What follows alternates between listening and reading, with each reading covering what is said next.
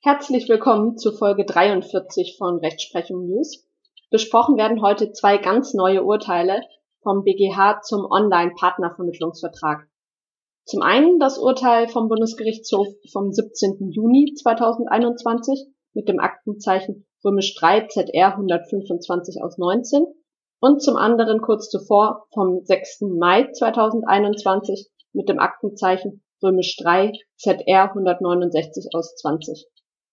In dem Urteil vom 17. Juni hat der BGH entschieden, dass Paragraph 656 Absatz 1 BGB, nachdem durch einen Heiratsvermittlungsvertrag ein Vergütungsanspruch des Vermittlers nicht begründet wird, auf einen Online-Partnervermittlungsvertrag nicht entsprechend anwendbar ist. Denn ein Online-Partnervermittlungsvertrag ist nach Ansicht des BGHs nicht mit einem Heiratsvermittlungsvertrag vergleichbar. Mit dem Urteil kurz zuvor vom 6. Mai hat der BGH entschieden, dass beim Widerruf eines Online-Partnervermittlungsvertrages Wertersatz nach 357 Absatz 8 BGB grundsätzlich zeitanteilig zu leisten ist. Wie war der Sachverhalt? In dem Urteil aus dem Juni war es so, dass die Beklagte eine Online-Partnervermittlung betreibt. Die Klägerin erwarb bei ihr eine Premium-Mitgliedschaft mit einer Laufzeit von zwölf Monaten zum Preis von knapp 266 Euro. Und sie wurde ordnungsgemäß über ihr Widerrufsrecht belehrt. Sie forderte die Beklagte auf, sofort mit der Ausführung der Leistung zu beginnen.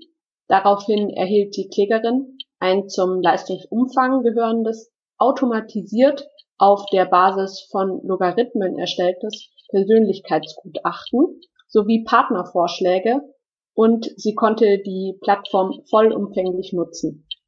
Ein Tag später erklärte die Klägerin den Widerruf. Die Beklagte bestätigte diesen und machte zugleich einen Anspruch auf Wertersatz für die bis zur Erklärung des Widerrufs erbrachten Leistungen in Höhe von knapp 200 Euro geltend. Die Klägerin erhob Klage. Sie begehrt unter anderem die Feststellung, dass sie nicht verpflichtet sei, an die Beklagte Wertersatz zu zahlen. Sie macht insbesondere geltend, dass in entsprechender Anwendung des Paragraphen 656 Absatz 1 Satz 1 BGB durch den Vertrag ein Vergütungsanspruch der Beklagten nicht begründet werden konnte. Das Amtsgericht Hamburg gab der Klägerin Recht.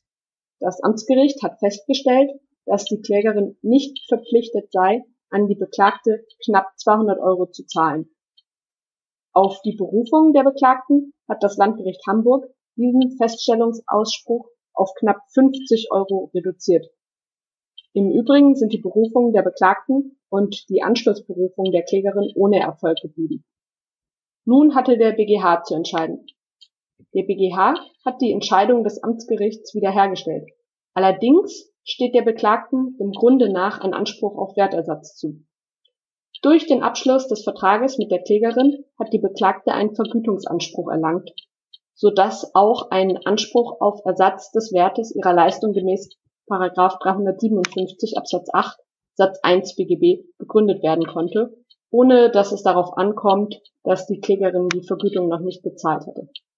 Entscheidend war, § 656 Absatz 1 BGB steht dem nach Ansicht des BGHs nicht entgegen denn die Norm ist auf diesen Vertrag nicht anwendbar.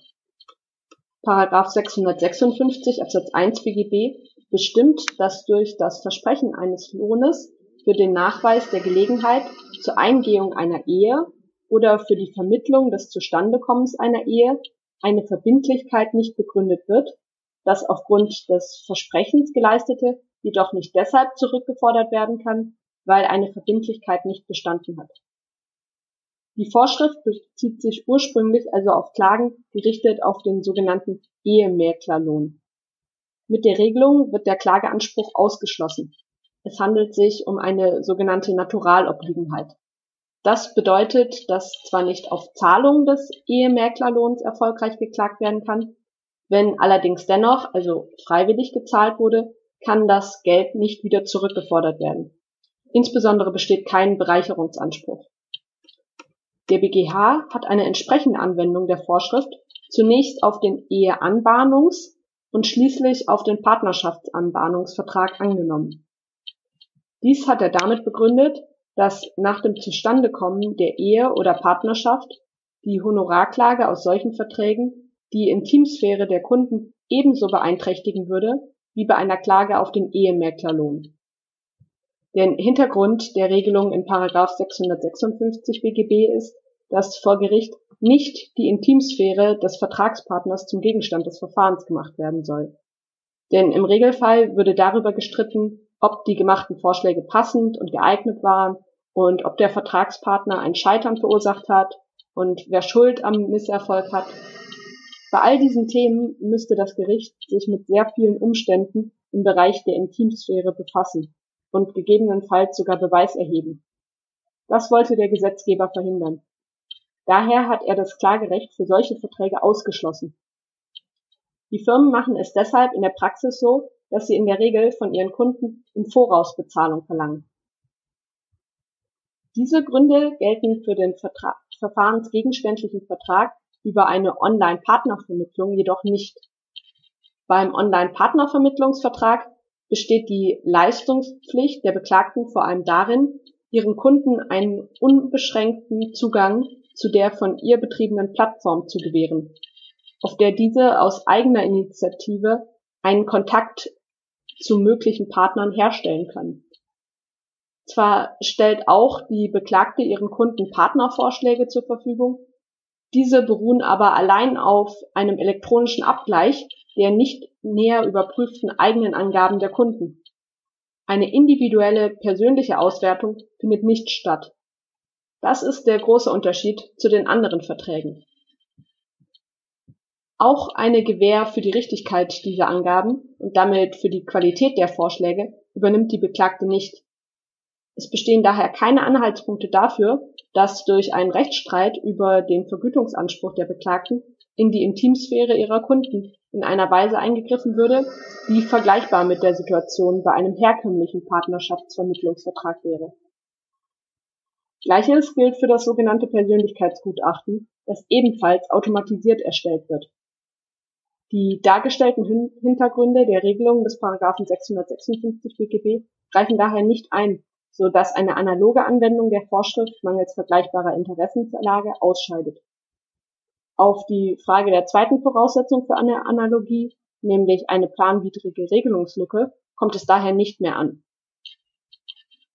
Anders als klassische Partnervermittlungsinstitute haben Online-Plattformen wie Parship zum Beispiel einen klagbaren Anspruch auf Vergütung. Die Klägerin konnte daher auch den Online-Partnervermittlungsvertrag gemäß den Paragraphen 355, 312 BGB widerrufen. Und nun kommen wir zum zweiten Urteil, denn gemäß Paragraph 357 Absatz 8 BGB muss sie Wertersatz leisten.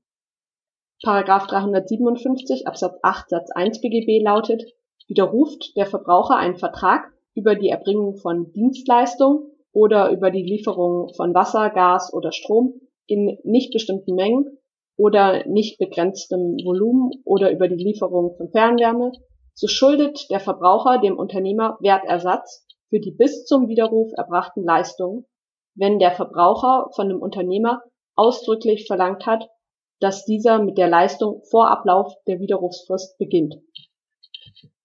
Der Anspruch der Beklagten auf Wertersatz für die von ihr erbrachten Leistungen beträgt jedoch lediglich 1,46 Euro. Der Wertersatz ist nämlich zeitanteilig zu berechnen.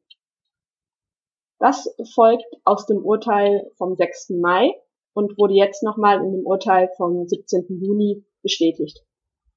Das heißt, die 266 Euro für das ganze Jahr waren auf 365 Tage zu verteilen. Das macht rund 73 Cent pro Tag. Und weil die Klägerin am zweiten Tag, also am Tag nach Vertragsschluss und Zugang zum Portal gekündigt hat, muss sie für zwei Tage Wertersatz leisten. Zweimal 73 Cent macht 1,46 Euro. Die Gesamtrechnung lautet also 266 Euro geteilt durch 365 mal 2. Eine Ausnahme von dem zeitanteiligen Wertersatz macht der BGH nur in Fällen, in denen gesonderte Vergütungen für gesonderte Leistungen vereinbart wurden. Wenn der Vertrag allerdings als Hauptleistung Allein die Erstellung eines zum Beispiel 21 Partnervorschläge umfassenden Partnerdepots bestimmt, dann ist diese Bestimmung gemäß 307 Absatz 2 Nummer 1 BGB unwirksam. Denn durch allgemeine Geschäftsbedingungen kann der Vertragsgegenstand nicht verändert werden. Das passt nicht mit der Realität zusammen. Es kann in solchen Fällen daher auch nicht fast die gesamte Summe als Wertersatz zurückverlangt werden, sondern nur zeitanteiliger Wertersatz. Mitzunehmen aus dem Urteil sind daher zwei Dinge. Zum einen, ein Online-Partnervermittlungsvertrag ist nicht vergleichbar mit einem Heiratsvermittlungsvertrag, anders als ein Eheanbahnungs- oder ein Partnerschaftsanbahnungsvertrag, so dass Paragraph 656 Absatz 1 BGB nicht analog auf einen Online-Partnervermittlungsvertrag anwendbar ist. Und zum anderen, der Wertersatz gemäß Paragraph 357 Absatz 8 BGB ist bei einem Online-Partnervermittlungsvertrag grundsätzlich zeitanteilig zu berechnen. Ich bedanke mich für eure Aufmerksamkeit. Ich würde mich sehr freuen, wenn ihr den Podcast euren Bekannten weiterempfehlt, denn davon lebt der Podcast. Und dann bis bald.